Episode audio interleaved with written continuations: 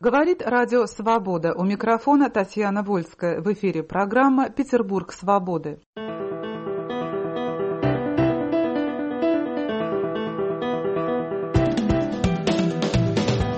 Режиссер Александр Сакуров, чье имя включено в число 100 лучших режиссеров мирового кино, известен не только своими фильмами, завоевавшими множество наград на престижных международных фестивалях. В России Сакурова знают как человека твердой общественной позиции, которую он не боится высказывать публично, в лицо власть имущим, рискуя вызвать их неудовольствие. Так, сразу же после начала украинского конфликта Сакуров высказался резко против применения военной силы на Украине, призвал уважать желание украинцев иметь независимое государство. В феврале 2017 года он сурово осудил российских телевизионных комментаторов, высказав предположение, что рано или поздно они предстанут перед Гаагским трибуналом как провокаторы, разжигающие ненависть. В марте 2017 на вручение премии Ника режиссер говорил в защиту школьников и студентов, вышедших на акции протеста 26 марта, о необходимости диалога с ними. Он же неоднократно выступал в защиту защиту осужденного по обвинению в терроризме режиссера Олега Сенцова. Именно поэтому наш разговор с Александром Сакуровым касается самого широкого круга вопросов о судьбе России, о новом поколении, о культуре, о природе власти,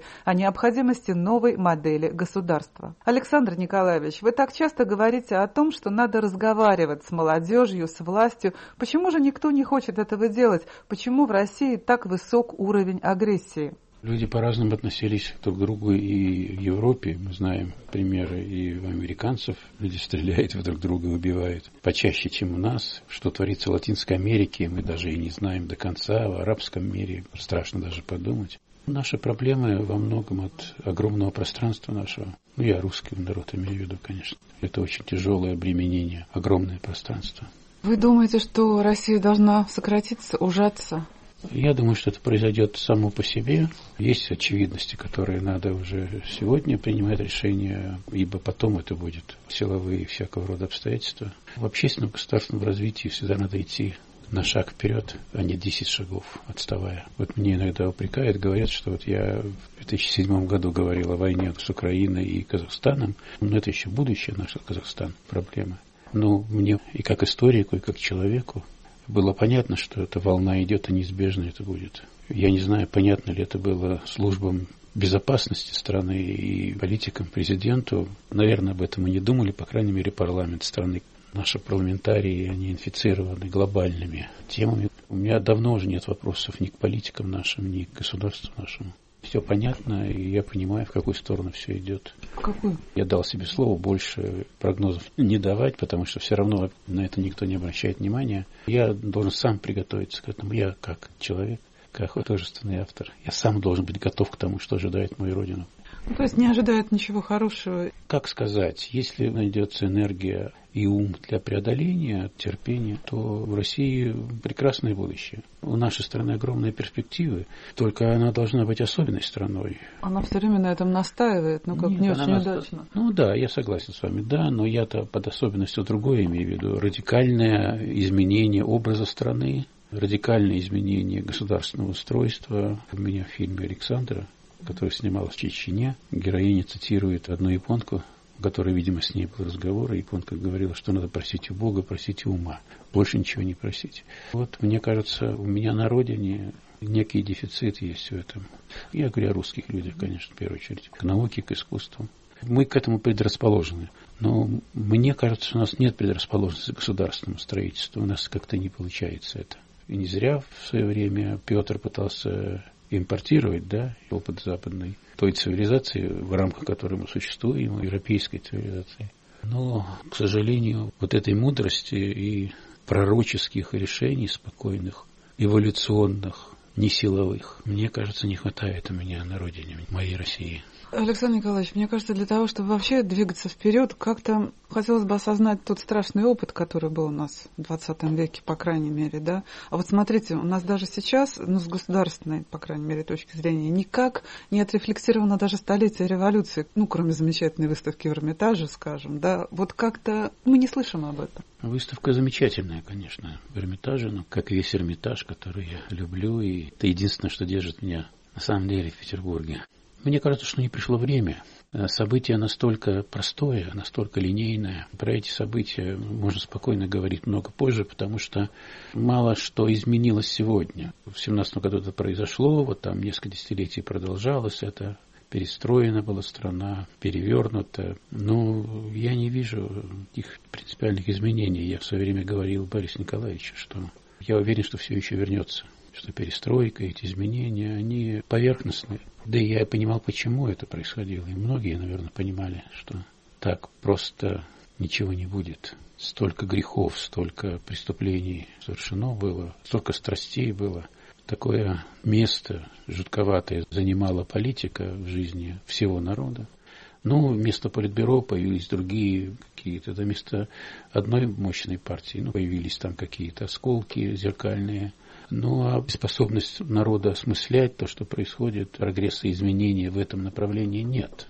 Может быть, даже есть деградация. То есть по каким-то позициям коммунисты и сегодня с их практикой советского периода опережают деятельность политиков так называемой новой России, без сомнения. Александр Николаевич, а нет ли вины, ну, может быть, невольной и политиков новой России, либералов, нам, кроме свободы, ничего не нужно было, и мы не заметили, как страдают люди, выгнанные с производств, ну и так далее. Да? Может быть, в этом тоже вина всех, кто упивался вот этой поверхностной свободой? Те перемены, которые происходили в то время, они были очень стремительными. Нужны были многие десятилетия, чтобы вот от одного настроя, одной формации перейти к другой. На самом деле казалось, что это невозможно терпеть. В каком-то смысле это было правильно опять же, политическая ярость была настолько велика, тех сил, которые потерпели поражение, что возвращение их к власти могло действительно привести к тяжелым последствиям. Поэтому все торопились. Все это происходило потому, что большому, огромному государству приходилось возвращаться в прошлое, назад. По сути говоря, перестройка или там появление новой страны с новым отношением к экономике потребовало вернуться, ну, скажем, в 17 год, в 16 год к тем экономическим, социальным и всякого рода структурным идеям, с которыми вот большевизм боролся. Вот мы пока еще идем назад. Через года 3-4 мы дойдем, наверное, до этого 17 -го года или до 16 -го. Что дальше?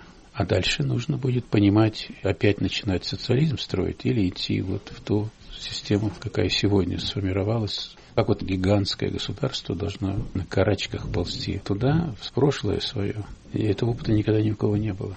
Сначала мы поэкспериментировали в семнадцатом году, пошли в социализм, куда ни один из цивилизованных народов не пошел, ни, ни одно государство. Формулировать идею социализма формулировали, а вот взять и пойти туда, что не совсем понятно, не совсем осмысленно, естественно, никто не решился. Ни прекрасные французы, ни там немцы, ни итальянцы, никто.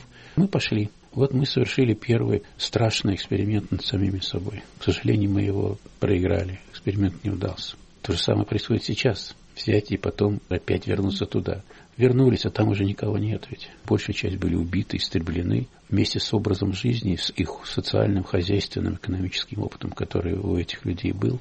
Ну, может быть, хотя бы признать, что зря столько убили. Для этого нужно, чтобы государство стало более цивилизованным, государственный аппарат был более лаконичен, дисциплинирован. Другой уровень цивилизованности нужен, вообще государственный, потому что, ну, иногда предъявляет нам какие-то претензии с точки зрения государственного строительства там и так далее, наши западные соседи. Но они ведь не понимают, какое своеобразие есть у российского государственного строительства и вообще у этой страны.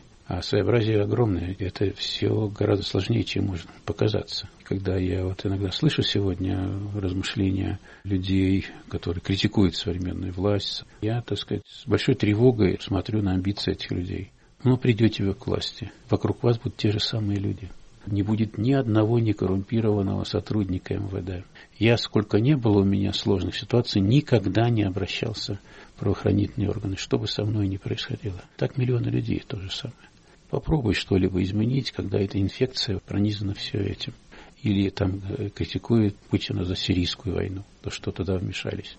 Ну, какой-нибудь известный наш демократический политический деятель, например, пришел он к власти, что он будет делать с этой гигантской громадной территорией, большой армией и с ядерным оружием? Если у тебя огромное государство, у тебя будет огромная и тяжелая армия, ее нужно содержать, тренировать, а потом станет понятно, что не просто тренировать, а ее нужно периодически на горячую сковородку сажать Иначе она никогда не сможет выполнить задачу, которая у такого большого государства, где такие гигантские границы, где такое сложное географическое положение, да, никогда невозможно эту страну защитить, если ты не будешь держать армию в состоянии боевой готовности. И у тебя будет большой военный бюджет, и у тебя будет все вот то же самое, что происходит сейчас без серьезных изменений вообще государственного строительства, без серьезных изменений структуры государства, без изменений взаимоотношений разных регионов и прочее, ни одну проблему просто так не решить. Очень серьезно нужны изменения, иначе, на мой взгляд, России не быть. Но как они могут быть сделаны? Вы говорите, что вам не нравится политизированность большая, да?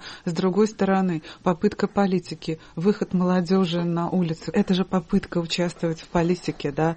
И посмотрите, как она задавлена. Ну, реакция молодежи такая, потому что нет системы диалога этого поколения с обществом.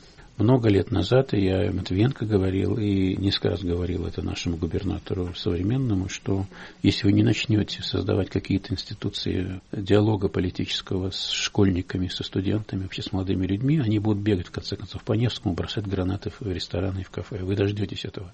И они это сделают не потому, что они преступники, потому что для значительной части молодых людей социальный темперамент является важнейшей частью вообще натуры как раз вот в этом возрасте возникает немотивированная с точки зрения логики социальная активность, которую нужно превратить в какую-то разумную совместную работу. Этого нет. Ни один из губернаторов не готов выходить к молодежи, не готов встречаться с разными политическими представительствами молодежи. Они боятся это делать. Вот они получат еще сейчас, надо сказать спасибо этой молодежи. Потому что когда молодежь в Западной Европе цивилизованной выходит на улицы, даже в той дисциплинированной Германии, мы понимаем, что творится на улицах. Мародерство, грабежи и разбитые магазины, сжигают автомобили. У нас все пока тихо. Вот спасибо скажите этим молодым людям, что в ответ на это грубое, некорректное поведение ОМОНа и организации, которая меня утро берет, когда ее называют Национальная гвардия, начинает мутузить этих молодых людей – становится все с ног на голову. Для русского языка, для русского уха национальная гвардия то, что защищает народ и страну. Государство должно вести себя мудро, тонко. Оно так себя не ведет, к сожалению я вижу, насколько сильно в этих детях чувство несправедливости. Чтобы было больше справедливости, нужно, чтобы было больше времени. Люди, которые собрали огромные деньги сейчас, они это сделали за очень короткое время. Мы понимаем, что деньги не любят суеты. Это я знаю точно даже по нашим маленьким сметам кинематографическим. Если ты спокойно, разумно относишься к расходованию средств, то тебе, в общем, может хватить даже ну, на серьезный фильм. И молодым людям нужно чаще говорить, что, конечно, большие капиталы собираются в результате того, что кто-то кого-то обманул, кто-то кого-то обошел, кто-то воспользовался доступностью к власти, а власть за то, что она дает привилегии, естественно, не надо удивляться этому, требует поддержки самой себя. От государства нельзя требовать моральных качеств. Всегда так будет, пока будет политический инструмент, и пока не будет сдерживающих сил внутри самого общества, которое будет говорить политикам, что политика дорого стоит, может, для народа. Говорит Радио Свобода. В эфире программа «Петербург свободы». Сегодня мы говорим с режиссером Александром Сакуровым о судьбе России, о новом поколении, о культуре, о природе власти, о необходимости новой модели государства. Александр Николаевич, вы говорили часто о необходимости гуманитарной составляющей, когда вы говорите о переменах, да? Но каким образом внести эту гуманитарную составляющую, когда у нас, наоборот, это пространство все сжимается, как шагреневая кожа? Во-первых, противодействует тому, чтобы это пространство сжималось. Тут очень много точек больных. Ну, например, вот наша борьба за то, чтобы мы бережно относились к Санкт-Петербургу. У нас вот у градозащитников есть одна мотивировка, почему мы это делаем, а у власти совершенно другая. Если градозащитники и власти города найдут одну формулу отношений, вот уже мы это сделали, уже удалось. Если мы, например, будем строго следовать Конституции и будем маниакально следовать принципу деления церкви от государства, если мы будем требовать деполитизации работы телевидения, госканалов, это еще одно, да, если мы будем требовать развития образования. Вот перед вами человек, который не смог бы получить то образование прекрасное, которое я получил в Советском Союзе, я окончил исторический факультет университета, потом я окончил режиссерский факультет Института кинематографии, и с меня никто никогда ни копейки не брал, мне даже стипендию давали. Если бы я сегодня входил в жизнь, я не знаю, на каком уровне я бы остановился. Ну, может быть, до курса четвертого исторического факультета я бы дотянул, а потом ушел бы работать. Или вообще не получил бы образование. То есть сегодня имущественный ценз это является абсолютно неконституционным инструментом, Нельзя ни за высшее образование, ни за какое другое брать денег, тем более в России, где столько проблем с пространствами, столько национальных проблем, социальных. Доступность образования, всякого образования должна быть абсолютной. Это не дебатируется. И иногда можно даже пожертвовать какими-то вопросами обороны страны. Но образование и просвещение, культура, медицина, они должны получать самые большие бюджеты. Иначе зачем нам государство? Государство нужно для того, чтобы оно создавало культурное пространство, чтобы люди не зверели. Ну вот, культура, оно поглощает. Но должен сказать, что такое поведение государства поддерживается населением. Народ – это те, кто думает, остальное население. В свое время Путин же сказал, что если и произойдут какие-то изменения серьезные в стране, не потому, что этого захочет власть, а потому что общество и народ просто не пустит развитие страны в ту сторону, в которую элита хотела бы пустить. Например, да, сегодня со стороны народа, в первую очередь, есть огромные ограничения в развитии демократических принципов. Гражданское общество в стране не развивается. А почему? А вот именно поэтому. Институт этот может развиваться, если значительное число людей посчитает для себя за честь быть членом вот этого гражданского общества. Да? А вы попробуйте, даже в нашем градозащитном движении, у нас ресурсы очень маленькие демократические пресса, телевидение, его тоже совсем мало. Разве можно сказать, что там радиостанции демократические или новая газета поддерживаются миллионами? Нет, отнюдь. Демократия не стала любимым ребенком русского народа и долго еще не станет, если вообще не произойдет переход опять к сталинским принципам или монархическим, которые будут очень жесткими. Ну и если, конечно, к власти придет православная церковь, которая может разрушить вообще Россию. Мы живем на территории, где живут люди многих конфессий. Большая, мощная конфессия мусульманских граждан России, которая потребует таких же политических дивидендов, как православная церковь. Меня это беспокоит, может, даже больше, чем другие политические процессы. Русским я могу быть только в России, только здесь, а православным хоть на Северном полюсе. Если начнет разрушаться моя вот страна, мой Ярославль, мой Архангельск, мой Мурманск, Астрахань моя, Иркутск, ну, Санкт-Петербург, Москва, это не Россия, Екатеринбург, если вот это начнет разрушаться, куда я денусь, как русский человек? Если раньше говорили за мной Москва, то сейчас у нас за спиной останется только ледовитый океан. Сейчас как раз вместо культуры, о которой вы говорите, опять пошло насаждение патриотизма насильственное, и оно часто встречается на ура. По той же самой причине, что мы сейчас с вами говорили, людей втаскивают политические палатки, а люди не совсем готовы элементарные вопросы обсуждать и понимать. Русские люди не могут своих подростков научить не гадить в подъездах. А что вы хотите, чтобы перед обществом ставились эти задачи? Посмотрите сейчас на некоторые программы Первого канала и Второго. Посмотрите, как плохо живут люди, какое количество бедных людей,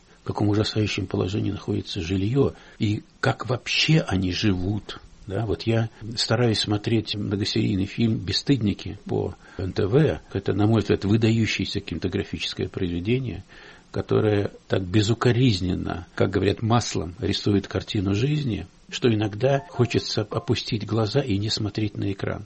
Так больно на это смотреть. Великолепные актерские работы. До нас доносят такие поразительные черты уклада жизни людей, которые никогда не были в Эрмитажах и никогда не будут прочитали четыре книги, может быть, и больше не прочтут. И огромное число поселков, городов, деревень уже практически нет, где вообще нет культурного вдохновения для человека. Вы говорите о патриотизме, а я говорю не писайте в подъездах. Посмотрите, сколько русских людей сидит в тюрьмах. Ведь 95% заключенных сейчас – это все русские мужчины, ну, женщины. Многие из них совершили горькие поступки, тяжелые. Я только сейчас думаю про то, что происходит с народом, частью которого я являюсь. Вот вторая часть этого патриотизма. В то же время у нас строится в Пулково развязка на костях. Уничтожается воинское кладбище. Это говорит только об одном, что градозащитное движение слабое, даже в Петербурге, откуда оно по всей России пошло, Правда, оно не пошло по всей России.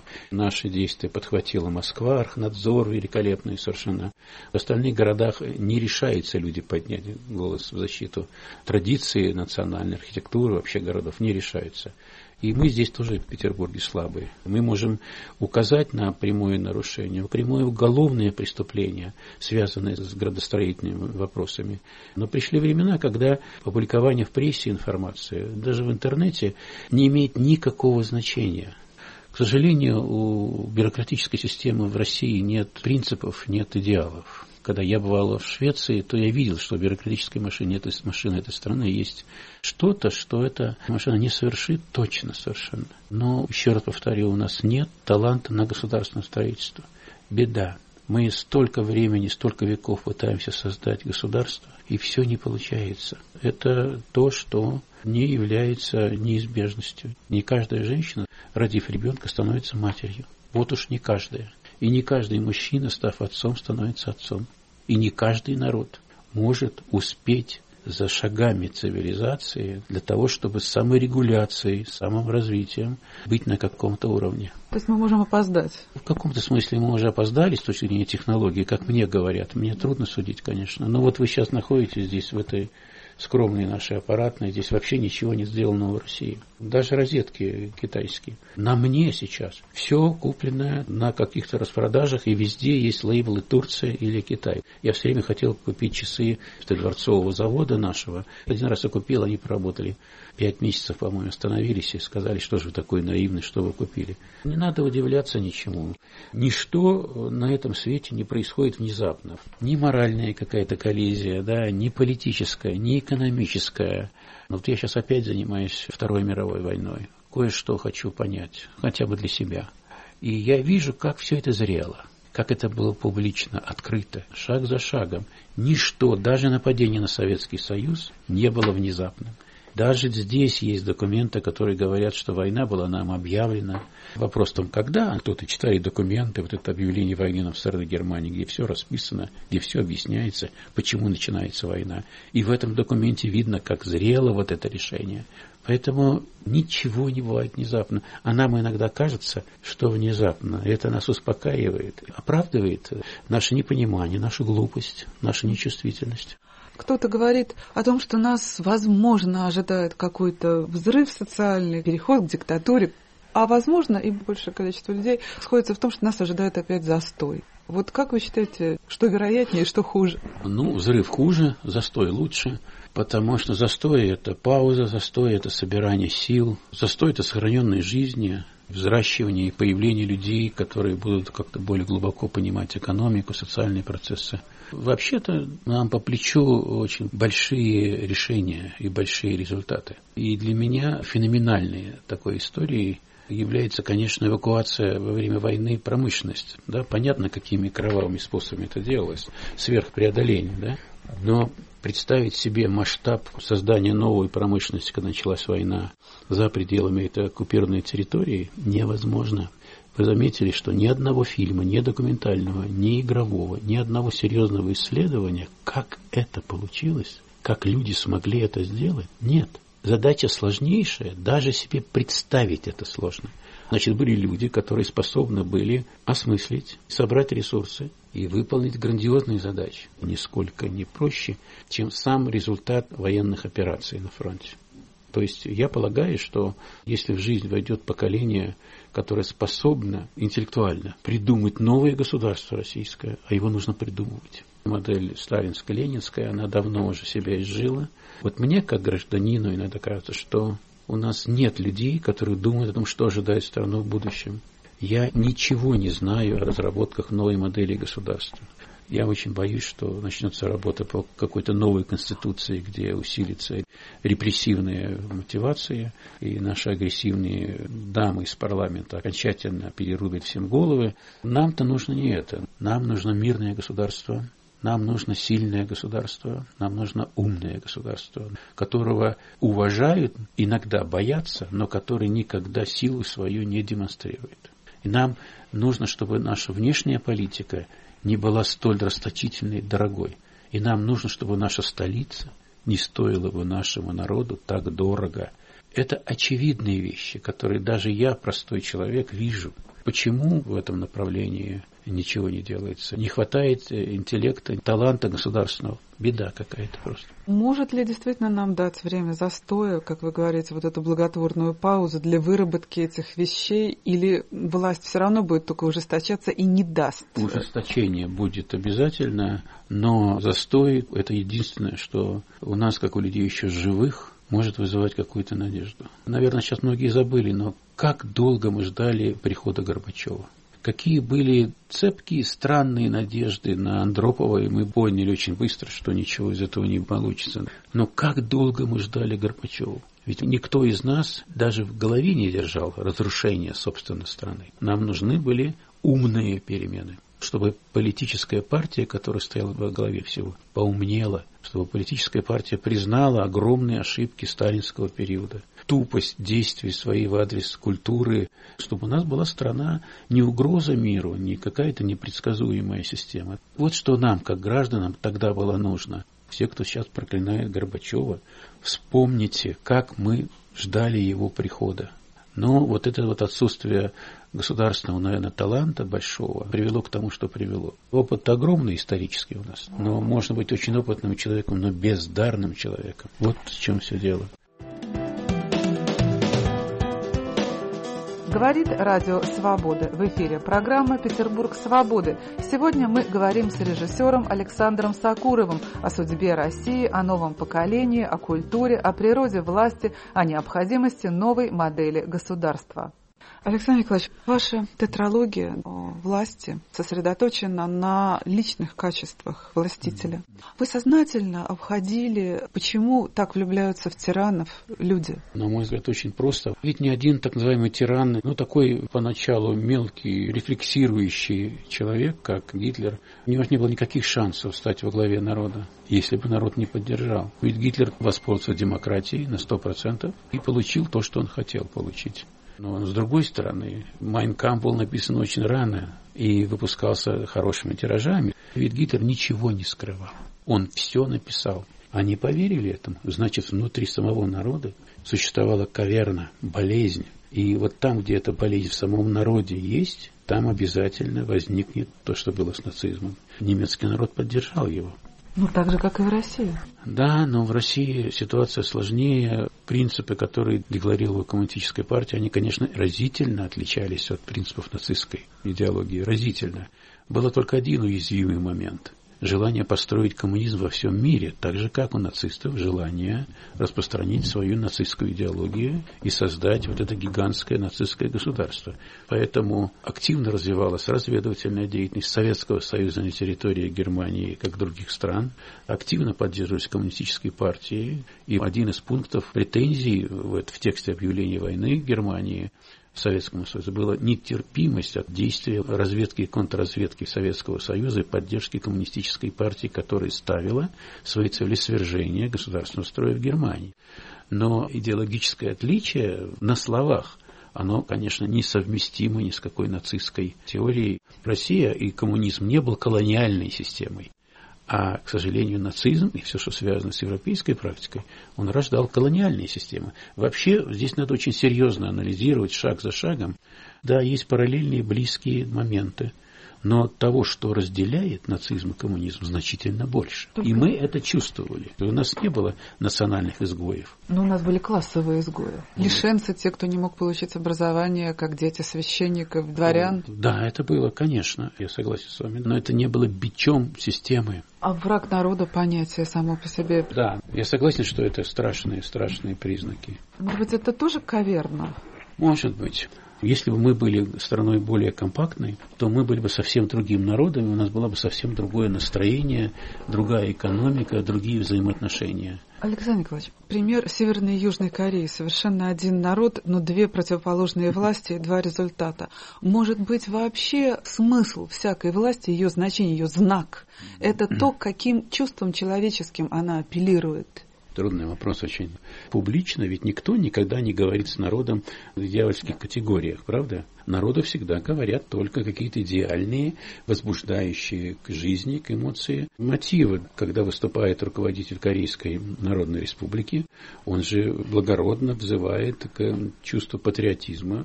Моральная, нравственная чистота приемов политической демагогии находится в прямой пропорциональной зависимости от э, нравственного качества пришедших в политику людей. Это очень простая человеческая мотивация. Когда Гитлер брал власть, посмотрите, кто оказался у власти. Подонки. Ну, это мы сейчас с вами так говорим. Немцы так не считали, да? Когда они читали биографии этих людей, там они находили какие-то достойные совершенно вещи. Что они, эти люди, воевали на Первой мировой войне, они отстаивали интересы страны, испытывали лишения от того, что Германия была обделена после Первой мировой войны. И они предложили своему народу выход из этой ситуации. Ведь Германия быстро возродила экономику, военную силы, потому что этого народ хотел. Когда ему сказали, что через строительство большого числа военных заводов, через поощрение развития металлургической промышленности национального своего сельского хозяйства, строительство дорог, мы сможем с вами подняться на ноги и жить лучше. Да, сказали немцы, военные заводы, мы же на них будем работать. Конечно, сказали нацисты им. А ваши жены пойдут работать на эти предприятия ткацкие, там будет много детских садов, ваши мужчины пойдут строить дороги, а лучшие из них пойдут в армию. А для этой армии нужны хорошие самолеты, хорошее вооружение. Кто это сделает?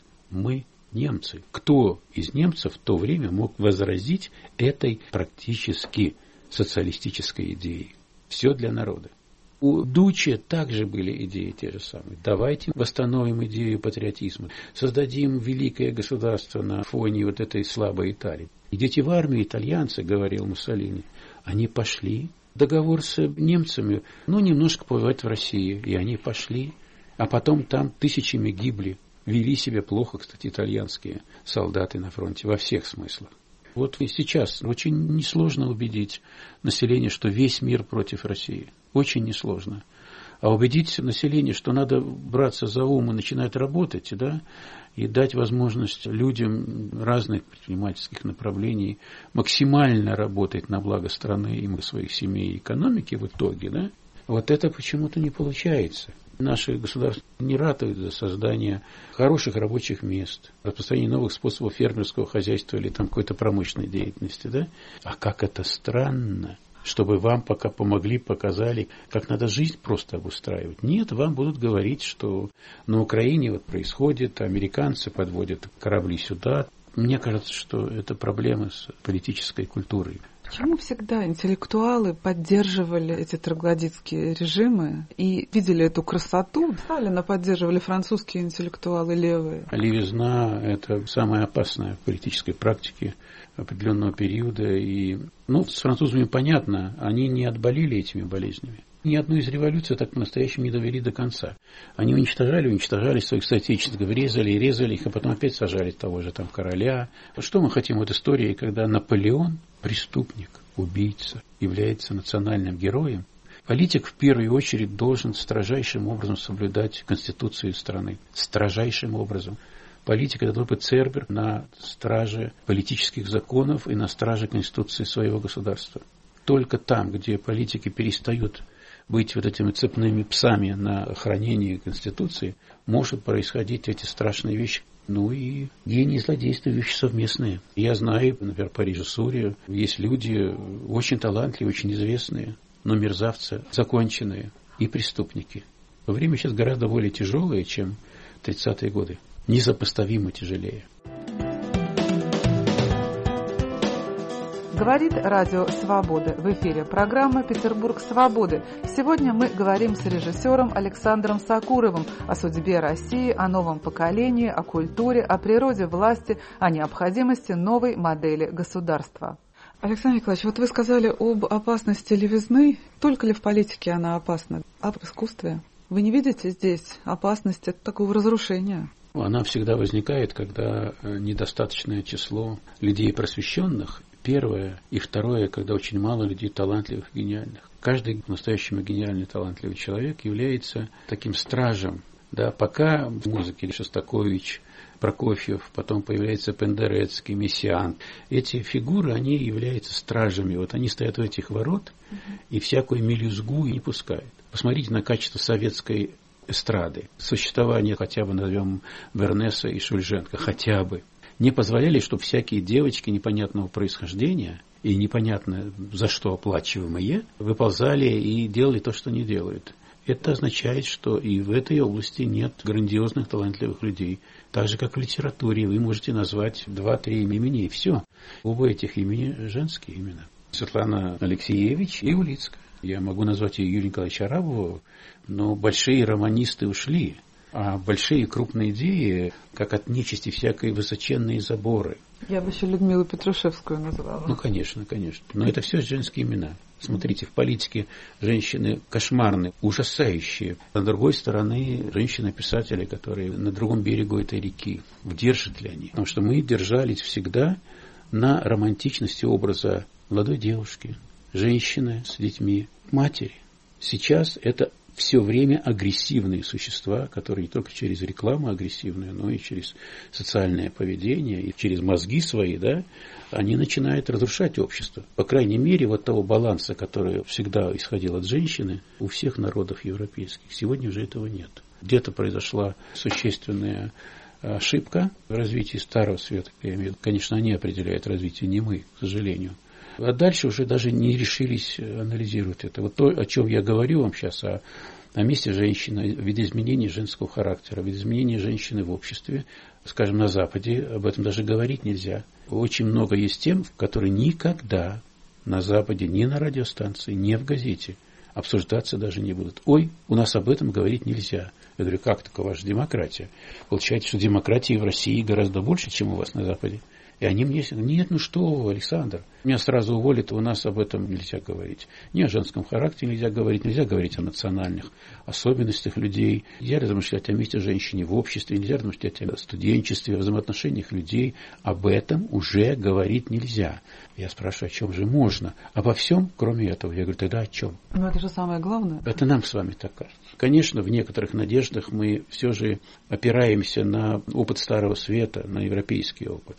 Но я боюсь, что очень скоро мы останемся один на один с гуманитарными проблемами в России.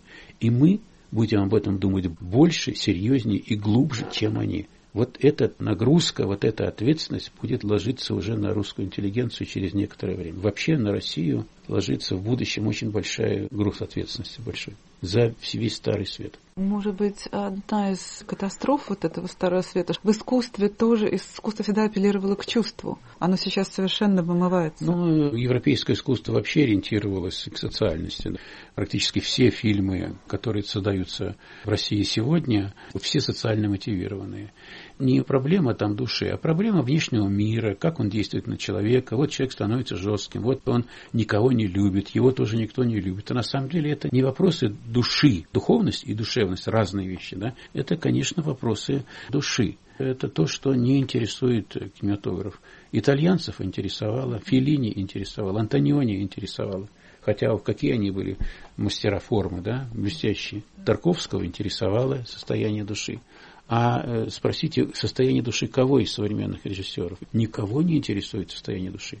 Все хотят показать, насколько человек озлоблен, на что он способен. Человек сидит, смотрит на экран и думает, подождите, это во мне. А, значит, так можно? Ну-ка я попробую в семье в своей. Ну-ка я попробую у себя в своей стране вот эту нелюбовь, раздражение, ненависть. Ну-ка я попробую представить себе времена Филини, Антониони, Чухрая, фильм о том, как люди не любят друг друга, невозможно было. А сегодня вы и на Западе, и в России можете увидеть картины, которых интересует эта внутренняя деструкция, раздраженное, злобное чувство человеческое. Это, с одной стороны, внутренняя деструкция, с другой стороны, деструкция формы. Она да. тоже идет и в литературе, и в живописи. Конечно, но это реакция на это время, которое пришло. Оно, конечно, другое. Человек все больше и больше ищет объяснение своих проблем во внешних обстоятельствах. Конечно, большая культура, большое искусство и создано на библейских мотивациях.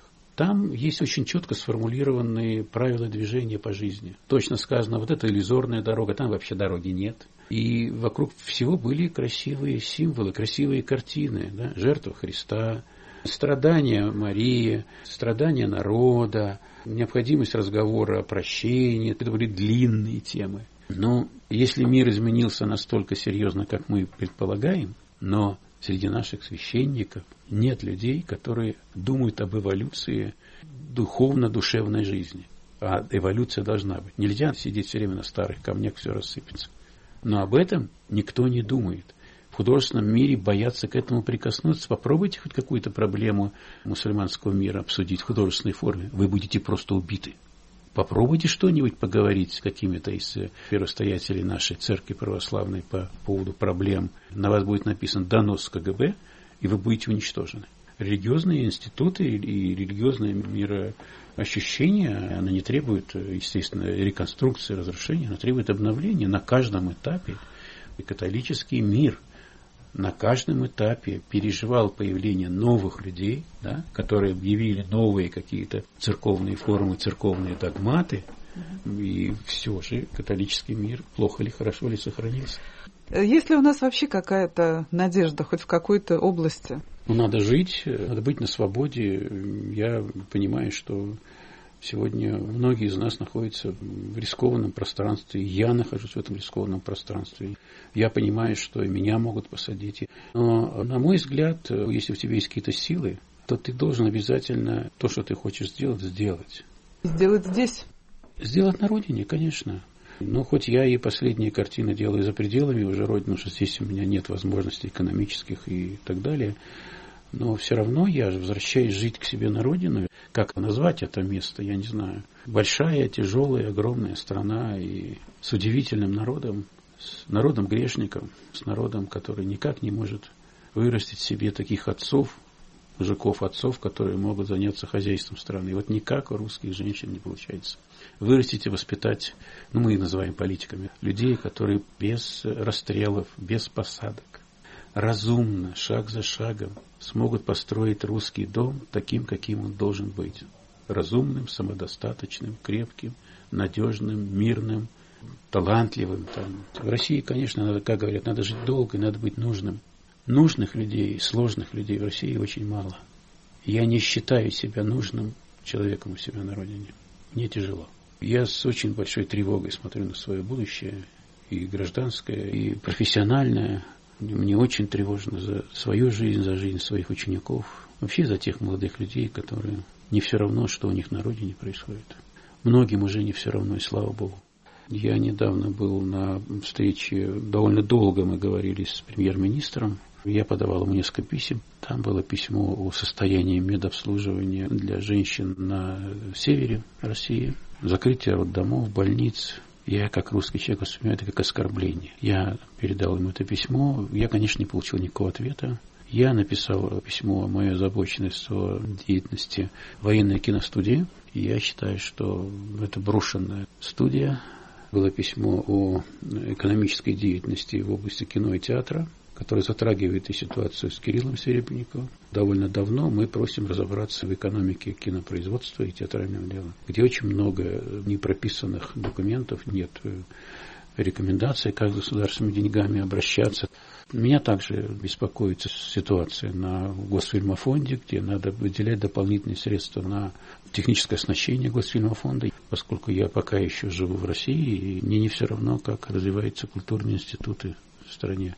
Были еще просьбы разобраться с тем, что запрещены к показу мои картины и с возможностью, может быть, передачи мне того, что не нужно уже государству. Это никому здесь не нужно уже. Я работаю в той области кинематографа, его называют авторским, да, где есть индивидуальный художественный опыт и профессиональный. И как-то надо сохранять. Это не все равно. И опять я не получил никакого ответа. Я пока не понимаю, кто я, что я. Наверное, надо сидеть тихо, молчать, чтобы ничто тебе не было интересно. Говорит Радио Свобода. В эфире программа «Петербург свободы». Сегодня мы говорим с режиссером Александром Сакуровым о судьбе России, о новом поколении, о культуре, о природе власти, о необходимости новой модели государства. Александр Николаевич, я еще раз пересмотрела вашу замечательную речь на Нике. Ну, это говорилось не для трансляции. У меня были неприятности с организаторами, конечно. Мне сделано было замечание довольно резкое, как я посмел вообще выступать с этим.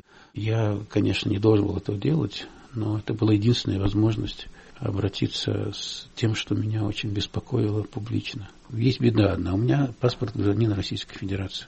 И этот паспорт не только меня обязывает на соблюдение каких-то норм, он меня призывает думать о той стране, в которой я живу, гражданин, которой я являюсь. Там были кадры, показывали лица людей, сидящих в зале. Тяжелое довольно впечатление. Ну, говори, говори, ну, понятно, он говорит, но... Я еще раз говорю, что, возможно, неуместности этого его поступка. Я знаю, что и Кончаловский был раздражен, и люди приходят немножко повеселиться туда все же. И для многих людей рефлексия на события в стране абсолютно раздражает их. Они хорошо живут, у них обеспеченные, видимо, жизни. Они говорят, что они далеки от политики, не хотят и не будут политикой заниматься. Но иногда я не сдержан очень. Это правда. В первую очередь я говорил о том, что наше достоинство русское – это не, не избивать женщину, не избивать девушку, не прикасаться к девушке. Всякое появление женщины, девушки на массовых всякого рода на политических мероприятиях автоматически делает ее неприкосновенной. Там никакой гражданин из Росгвардии не имеет права даже прикасаться к ней, грубого слова говорить. Кто бы как бы иронично не отзывался, не говорил об этом, но все же у нас за спиной великая литература, великая музыка, великая цивилизация. Цивилизация, у которой есть точно сформулированные моральные принципы. Они в рамках какой цивилизации сформулированы? Только российской или европейской все-таки? Ну, я сейчас говорю, конечно, в первую очередь о российской, потому что я чувствую ее больше цивилизацию европейскую я иногда чувствую хуже, тем более вот последние вот годы, когда я смотрю на это мультикультурализм, когда я смотрю на то, что сделали американцы с Иракской войной, многое существует в мире сегодня не так, как хотелось бы, потому что вот есть груз уже накопленных ошибок, неосмысленных, в том числе европейском общественном сознании. Я помню, какие у меня были тяжелые разговоры с моими друзьями из Германии, когда кризис югославский, это был бомбежки. И они все поддерживали это. А я не мог понять этого. Но потом стало понятно, что это общее политическое настроение, это общая близорукость. Это говорит о том, что нам нужно начинать жить своей головой, принимать свои решения, серьезно думать о своем месте, о том, как нам дальше развиваться, как нам дальше жить. Потому что ни в интеллектуальной среде европейской, ни в политической среде европейской я ренессанса этого не вижу. Ну, так же, как с опытом государством в России, есть кризис федеративности, есть кризис развития вообще государственности в стране, но никаких нет признаков, что серьезно глубоко кто-то об этом думает. Мне также кажется, что политической не тактики, а стратегии в Европе почти никто не думает. Один президент сменяет другого, никто не успевает сосредоточиться. Политическая жизнь коротка у президентов. Даже Организация Объединенных Наций серьезных больших вопросов не обсуждает. Это оборотная сторона деградации политической среды. Может быть, это говорит о том, что человечество, страшное слово скажу, нуждается в потрясениях Нет, новых. Весьма возможно, что это так, но это страшное предположение. Человечество нуждается, ну вот я просто это формулирую, голосуйте за тех, для кого гуманитарные принципы выше политических. Каждый раз мы все-таки упираемся в слово гуманитарный, да? Что может нам помочь, как виду, сохранить человеческое? Я, я не знаю, что может помочь немцам, я не знаю, что может помочь французам. Я знаю, что русским поможет возрождение деревни деревенского слоя, культурного, цивилизованного, не пьющего, не ползающего на карачках по своим грязным неасфальтированным улицам от магазина к своему жуткому дому. Второе – решительное изменение политических принципов государства для того, чтобы существовала культура. Ну, как вы видите возрождение деревни? Вы наверняка видели вот эту серию маленьких фильмов документальных Лошака. Он блестящий режиссер, он блестящий гражданин. Есть люди, перед которыми я готов преклонить колено, и он меня многому научил. Я его должник, как гражданин России. Нужно решительно менять деятельность телевидения государственного и всего, что висит на федеральном вот этом вещании, убирать это бездарное пойло, сокращать число вещаний, объявлять в стране один день полностью с пустыми экранами, ну, только периодические выпуски информационные. Может звучит какая-то музыка, желательно классическая. Все. Для изменения ситуации в стране политической или какого-то курса нужны пошаговые действия. И это все не страшно, на политическая воля и ясность ума. Четко сформулировал Явлинский, что нужно для жизни в стране. Уважение к человеку. Нельзя сказать, что государство в этом смысле принято, вот эта программа основных направлений развития культуры в стране, но она, конечно, никем не исполняется. а подписано президентом. Вот это неисполнение, презрительное отношение к культуре, реально презрительное. И иногда высокомерное, презрительное отношение к человеку, неуважение человека, оно является сквозной мотивацией, в том числе как часть национального характера. Посмотрите вот на эту программу мужское и женское. Какие чудовищные вещи там происходят. Сердце просто вот просто останавливается. Как они еще ведущие выдерживают это, я не знаю. Столько горя, столько бед. И очень часто оказывается, что не власть виновата, а сами по себе на месте люди плохие и плохо себя ведут. Для того, чтобы перемены произошли те, о которых вы говорите, нужна серьезная перенастройка государственного организма России. Нужно, наверное, пересматривать федеративную эту природу. Если не будет этого пересмотра, я уверен, мы Россию погубим. Просто угробим ее. А что вы имеете в виду под федеративным переустройством? Серьезные изменения структуры государства, принципов, границ, решение вопроса национального самоопределения, языков и прочее, прочее. Это серьезная работа, на которую, кстати, в очень тяжелое время большевики решились все же. И они сделали, конечно, два блестящих, абсолютно два блестящих хода. Первое – это ликвидация безграмотности, и второе – отделение церкви от государства. А ликвидация безграмотности – это целевая государственная программа работы со всем населением, открытие школ, развитие университетов, издательства, миллионные всякие затраты. И огромная энергия государственная пошла на это, к сожалению, рядом с потом с настигшим страну бедой вот этого абсолютизма сталинского. Но сейчас у нас идет ровно обратный процесс уничтожения университетов, зажатие школ. Вот, вот мне не совсем понятна цель этого процесса. То ли это неправильно определенная кадровая политика, потому что президент не в состоянии все отследить и не в состоянии все осмыслить. Я вообще не понимаю, как он в этом графике живет. Может, такой график, потому что вертикаль такая заостренная? Может быть, это такой уникальный пример, я не хочу сказать фанатизма, но реализации своей идеи необходимости своей да, для страны, для народа. Согласитесь, что он имеет право так думать. Даже если цифры будущего рейтинга голосования преувеличены, но не настолько же. Да, вот именно. Но вам многие возразят, что если зачистить так все поле, никого не пускать на каналы первые, то понятно, что поддержка останется одного. Я согласен. Но в то же время, если бы серьезные большие лидеры были, мы бы уже о них узнали. Навальный существует, он борется, он бьется, он боец.